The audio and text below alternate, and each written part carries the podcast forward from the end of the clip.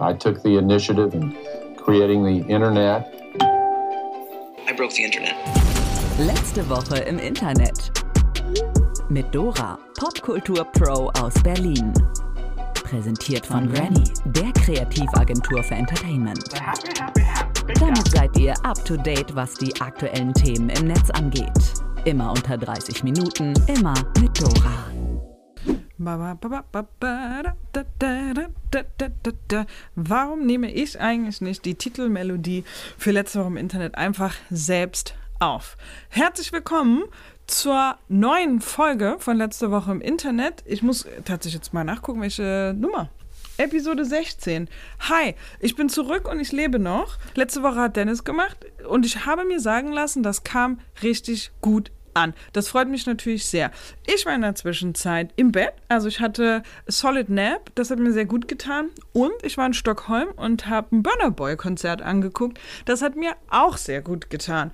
Und deswegen bin ich jetzt zurück und wir machen eine neue Folge zusammen. Der letzte Woche im Internet Ticker.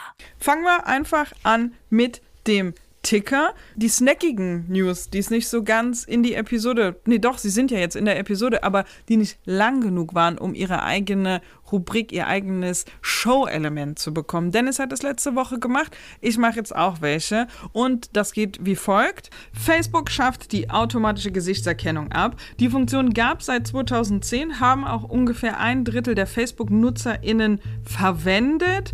Und ich glaube, so im Zuge der Gespräche über Facebooks Image und wir sagen ja jetzt Metas Image, haben sich entschlossen, die Funktion zu canceln.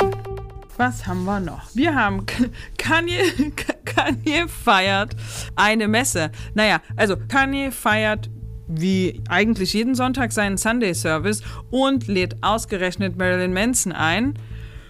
Boah, okay, also ähm, der Manson der war ja dann auch schon auf dieser Donnertour immer mal dabei und wir wollten den nicht sehen. Wir können jetzt einfach nur hoffen, dass er den eingeladen hat, um ähm, für, ne, vielleicht kann Jesus Mensen noch helfen. Ich will ihn auf jeden Fall nicht mehr sehen. Netflix Gaming ist gestartet, gibt es erstmal nur bei Android, iOS kommt noch. Wir haben in der vergangenen Folge groß berichtet. Ähm, mal gucken, was das gibt. Reddit eröffnet Büro in Deutschland. Interessiert wirklich niemanden, ne? Kann man hierzu mal ein Stimmungsbild bekommen. Reddit eröffnet ein Büro in Deutschland. Man möge mir doch bitte irgendwo hin, zum Beispiel an unserer E-Mail-Adresse, letzte Woche im Internet in granny.de, schreiben, ob das jemanden interessiert. Und dann kommt noch eine News für den Ticker. Das war meine persönliche Favorite News. Ich weiß auch gar nicht, warum ich die nicht in die Good News gemacht habe. Wir haben, wir sind jetzt einfach Ticker News und emotional auch Good News. Wir machen mentalen Pin rein. Jay-Z war ganz kurz bei Instagram. Und zwar satte 24 Stunden. Ähm, es gibt dieses Instagram-Profil. Das ist nur manch manchmal aktiv, wenn es einen Sinn gibt. Jetzt war es viele Jahre nicht aktiv. Aber im Rahmen der Kampagne zum Netflix Western The Harder They Fall war Jay-Z für 24 Stunden zurück auf Instagram. Zack, auch zwei Millionen FollowerInnen gehabt. Gute Sache. Attila Hildmann hatte einen Spitzel in der Generalstaatsanwaltschaft Berlin. Machen wir weiter mit Attila Hildmann. Ist das nicht Megi-Thema? Richtig Bock drauf. Also, der ehemalige vegane Costa hat sich ja mittlerweile in die Türkei abgesetzt und von dort aus ähm, bespielt er ja fleißig Telegram. Boah, kann ich gar nicht so viel zu sagen. Absolute Katastrophe. Wer, wer mag, soll sich angucken. Ich kann aber sagen, kann man lassen. Und der ist schon eine Weile nicht mehr in Deutschland, denn es war klar, dass er in Deutschland nicht mehr sicher ist, weil es seit Februar eine Fahndung mit Haftbefehl gegen ihn gibt. Was jetzt rausgekommen ist, ist, dass er so früh geflohen ist und sich in der Türkei niedergelassen hat, weil er scheinbar von seinem Haftbefehl wusste, denn der gute Attila hat einen Maulwurf bei der Generalstaatsanwaltschaft. Als ich das Wort Maulwurf gelesen habe, musste ich, und das ist nur eine Side Note, von der ich noch nicht weiß, ob sie es in die Episode schafft, ähm, musste ich an Big Brother denken und dass früher in den Big Brother-Episoden ein Teilnehmer, eine Teilnehmerin immer der Maulwurf war. Aber das tut ja gar nicht zur Sache, denn eigentlich geht es um Attila Hildmann. Und zwar ist scheinbar eine 32-jährige Mitarbeiterin der IT-Abteilung der Berliner Generalstaatsanwaltschaft irgendwie mit ihm vernetzt, mit ihm verbunden und hat ihm immer wieder Infos zukommen lassen. Die Tagesschau schreibt dazu folgendes: Auf die Spur der Mitarbeiterin M kam die Generalstaatsanwaltschaft dadurch, dass die 32-jährige mehrfach bei Polizeieinsätzen aufgefallen sein soll. Unter anderem stellte die Polizei M im Umfeld eines Aktivisten der Querdenkerszene fest. So, dann gibt es noch ähm, ein Zitat des Sprechers Martin Steltner, der sagt, es ergaben sich unberechtigte Abfragen zu verschiedenen Personen der Rechtsextrem- und Querdenkerszene. Ähm, im Juli wurde die Wohnung der Verdächtigen in Berlin durchsucht und es wurden verschiedene Datenträger sichergestellt. Und rausgekommen ist das Ganze eben erst jetzt und das dank einer Recherche von Steuerung F, eines Funkformates. Also gut, gut gemacht an die Brudis und auch aber interessantes Signal in Sachen moderner Journalismus. Und wer hat eigentlich die großen Scoops? Spannende Entwicklung. Drake besoffen im Fernsehen. Drake war besoffen im Fernsehen und wir müssen jetzt darüber reden. Puh, okay, machen wir. Ähm, Drake hatte vor gut drei Wochen Geburtstag und ist irgendwie gar nicht mehr aus der Feierei herausgekommen. Also zu allen möglichen Gelegenheiten und Events hat Drake weitergefeiert. Gibt es einigen Content dazu. Und eins dieser Content Pieces ist ein betrunkener Drake bei einem Battle Rap Event. Till Death Do Us Part hieß der Event. Und wir spielen das einfach mal ein, wie das war. But tonight, I don't want to. Um, I don't want to stand on stage. I want to come in the crowd, get fucked up with y'all. Wir verlinken den Clip in den Show Notes und ich muss mich trotzdem wundern, dass Drake betrunken News sind. Aber jetzt ist es in der Show. Ist halt jetzt so. Madonna schockt als tote Marilyn Monroe. Promi-Shitstorm der Woche hat Madonna abbekommen. Äh, ziemlich geschmacklose Fotos hat sie da gemacht, ähm, die auch leider nicht mal besonders gut, also im ästhetischen Sinne, äh, nicht mal besonders gut geworden sind. Madonna hat sich für das Modemagazin Wie ähm, als Marilyn Monroe ablichten lassen. Und zwar nicht, wie man so kennt, die bekannten Posen, wo ja einige Menschen hier und da mal gerne eine Hommage an Marilyn Monroe machen, sondern sie hat sich nackt auf einer Matratze, nur noch so halb mit einem Pelz bekleidet ablichten lassen. Und zwar als, als Nachempfindung des Todesmomentes von Marilyn Monroe. Also sie hat auch die Schlafmittelpillen neben sich. Also genau so, wie man Marilyn Monroe damals gefunden hat. Warum ist das so geschmacklos, muss ich glaube ich gar keinem erklären. Das ist schon ganz schön makaber, aber dazu kommt noch, dass bis heute nicht ganz geklärt ist, wie genau Marilyn Monroe eigentlich gestorben ist. Das Internet fand's gar nicht geil von Madonna. Madonna hat ja eh die Tendenz, so ein bisschen peinlich zu sein und auch nicht so richtig zu wissen, wann gut ist. Also alles für die Promotion und alles für das quote-unquote relevant bleiben. Ähm, eine Userin schreibt, das ist keine Hommage, das ist die Ausnutzung des Todes einer Frau für Publicity. Ekelhaft und geschmacklos. Stimmt leider, Madonna. Offensichtlich ist es so, dass es ein Album gibt, Madame X heißt das Ganze. Habe ich tatsächlich bis zur Recherche für diese Episode nichts von gehört. Es soll wohl auch einen Film über Madonna und ihr Leben geben, bei dem sie sogar selbst Regie führen wird. Sie sagt selber darüber, es gibt so viele unerzählte und inspirierende Geschichten und wer könnte diese schon besser erzählen als ich selbst? Boah, ganz schön daneben irgendwie. Axel Springer holt Frauen in die Bildchefredaktion. Dann sind wir wieder in ähm, unserer, wir haben so viele schöne, wiederkehrende Rubriken, ne? Alte, peinliche weiße Männer ist eine von denen. Und hier ist was passiert. Axel Springer holt Frauen in die Bildchefredaktion. Könnte man jetzt, wenn man es so liest, erstmal meinen, gute Sache, aber wait a minute, gucken wir uns das Ding kurz an. Also, Julian Reichelt ist weg vom Fenster, das haben wir alle mitbekommen. Und er war ja schon im April kurz mal freigestellt, während dieses Compliance-Verfahren lief. Also da hat eine Anwaltskanzlei überprüft, ob er sich jetzt falsch verhalten hat oder nicht. Die haben ja auch gesagt, alles okay, aber ne, wir haben ja auch gelernt in der Zwischenzeit, war natürlich nicht alles okay. Da war er kurz auf Pause und als er dann wiedergekommen ist aus einer zweiwöchigen Pause, hat man ihm dann Alexandra Würzbach als zusätzliche Chefredakteurin an die Seite gestellt. Wer dem Axel Springer Verlag Böses unterstellen will, könnte jetzt sagen, hm, Na okay. Reichelt gibt es jetzt also nicht mehr. An seine Stelle ist jetzt Johannes Boje getreten. Der ist jetzt Chefredakteur. Der hat natürlich auch direkt die alte Springerschule rausgeholt. Wer mal gucken will. Grün Zillers mit der Baerbock in so einem grünen Kostüm. Nehmen wir jetzt erstmal so.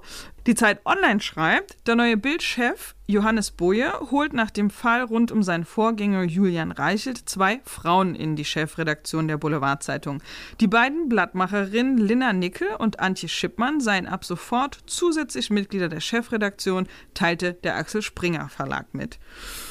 Ich finde und wir fanden, können wir leider nicht so richtig ernst nehmen. Waren die vorher noch nicht im Rennen? Haben die vorher noch keinen guten Job gemacht? Waren die tatsächlich keine Kandidatinnen, um einfach den Chefredaktionsposten angeboten zu bekommen? Fühlt sich ein bisschen nach Taktik an und Frauen als Feigenblatt ist irgendwie ganz schön 80er, vielleicht sogar noch älter und nicht 2021. Nee, sorry, Axel Springer Verlag, kaufen wir nicht. Das Bahnhofsviertel des Internets.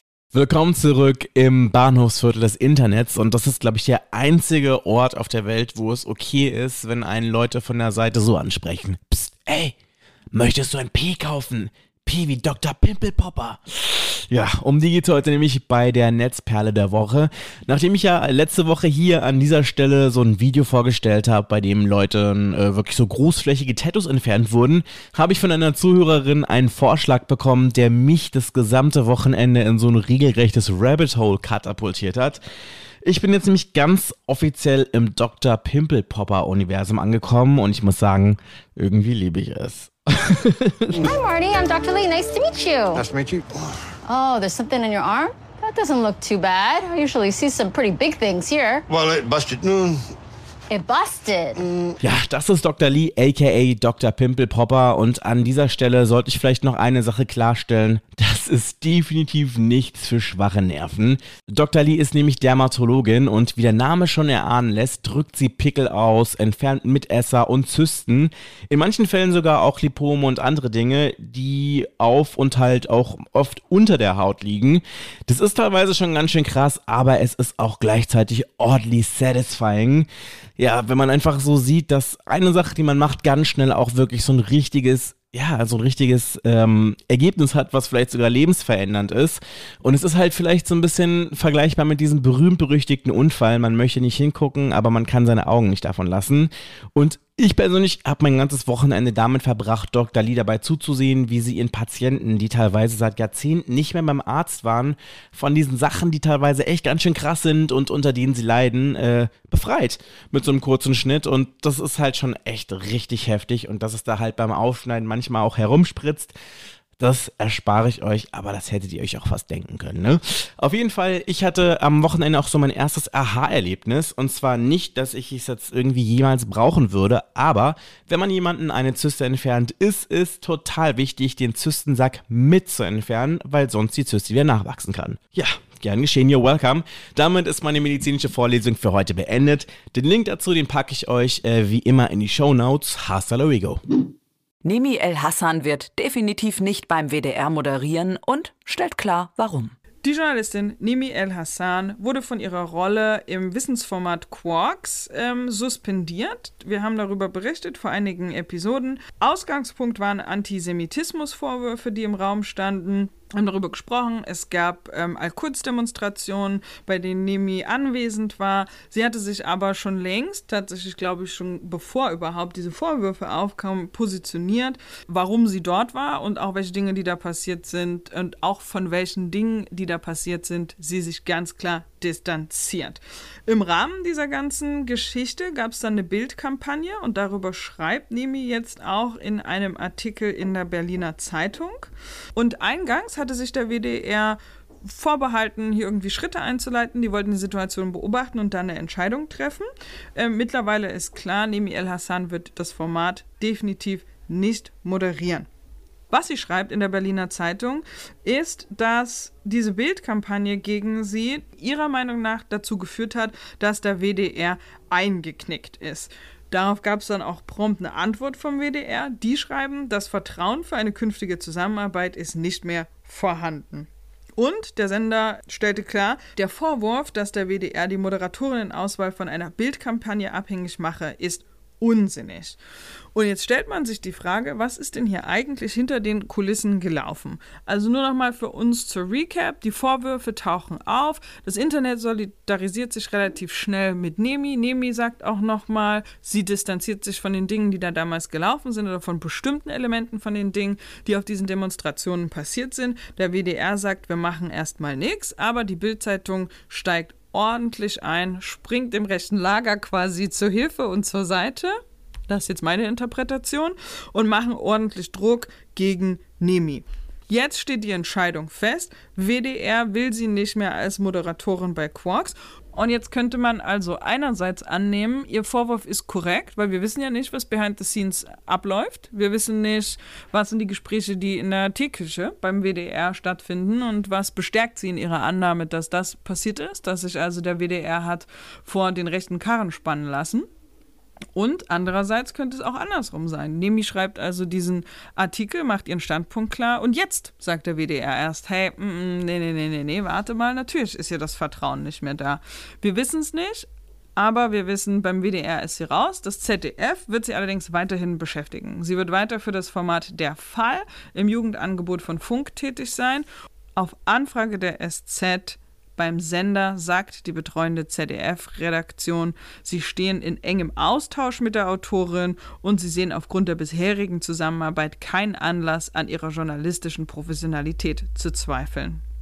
Vielleicht auch völlig okay so. Ich verstehe, dass man lieber mit den Leuten arbeitet, die einem in so einem Fall den Rücken stärken, anstatt zu kuschen oder einfach nur abzuwarten, bis sich der Sturm gelegt hat. Nemi ist übrigens nicht die einzige, die dem WDR dieses Verhalten vorwirft. Es gab im Vorjahr beim WDR einen, wir, doch, wir nennen es jetzt einfach mal Skandal. Da ging es um ein Online-Video, das da hieß, Oma ist eine alte Umweltsau. Es gab ein Kinderlied, das den Generationenkonflikt satirisch aufs Korn nehmen wollte. Und am Ende sind tatsächlich Menschen auf die Straße gegangen und der WDR steckte in einer Krise. Es gab einiges an externer Kritik, vor allen Dingen aus rechten Gruppen.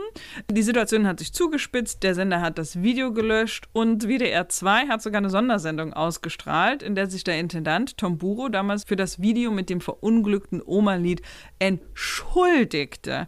Viele haben darauf Buro vorgeworfen, der hat sich offensichtlich von Rechtsextremen orchestrieren lassen lassen. Also, ne, Shitstorm kommt, die Leute sind ein bisschen unglücklich mit dem Joke, der da gemacht wurde und Buro gibt sofort nach.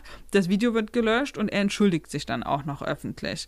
Auch hier hätte man meinen können oder hoffen können, dass man den Redakteuren eher den Rücken stärkt, anstatt ihnen in den Rücken zu fallen. Und vor diesem Hintergrund ist natürlich die Absetzung von Nemi El Hassan, boah, ne, kann man schon so lesen wie ein erneutes Kuschen vor rechts.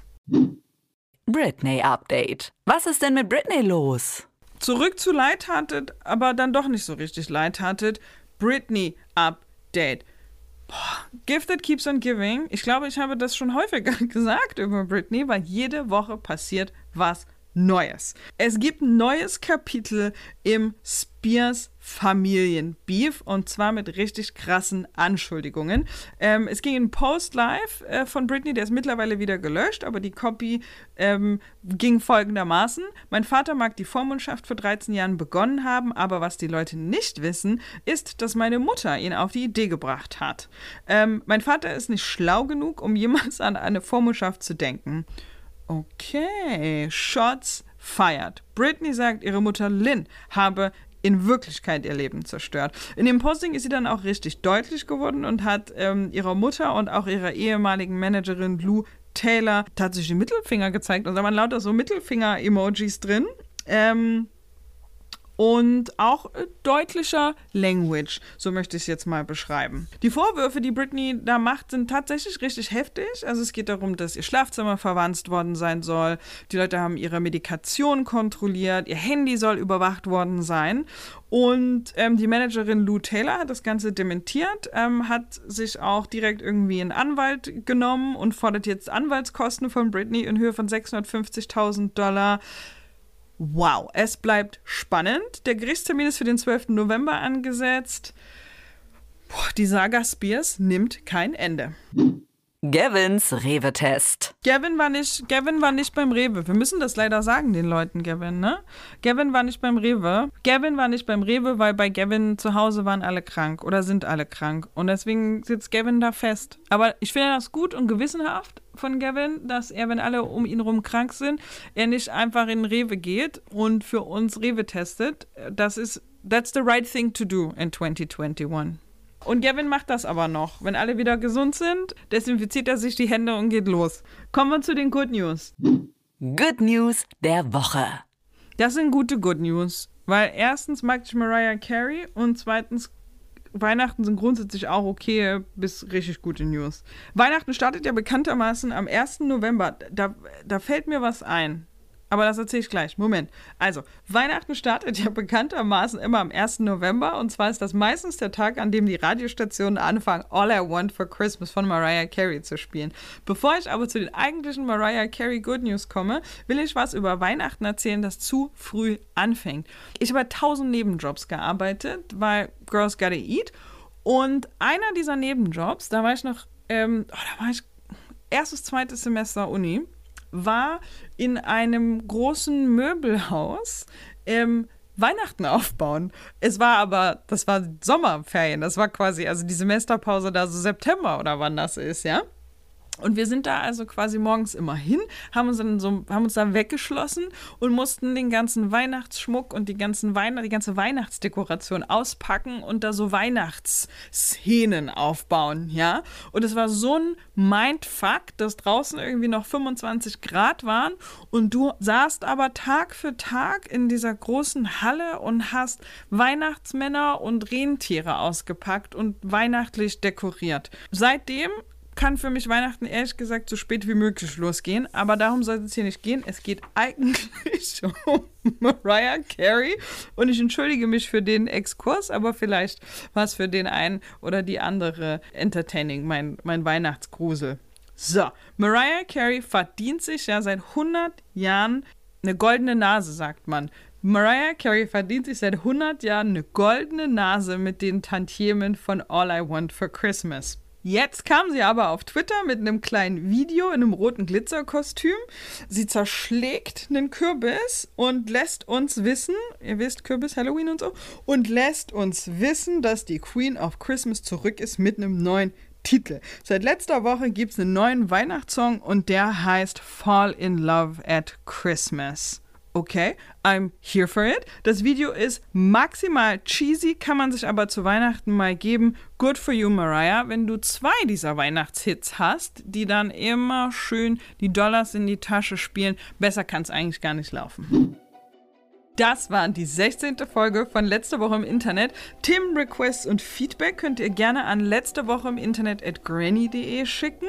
Was diese Woche im Internet passiert ist, hört ihr dann nächsten Mittwoch. Und wenn es euch gefallen hat, dann abonniert natürlich diesen Podcast und wie immer seid lieb zueinander, vor allem im Internet.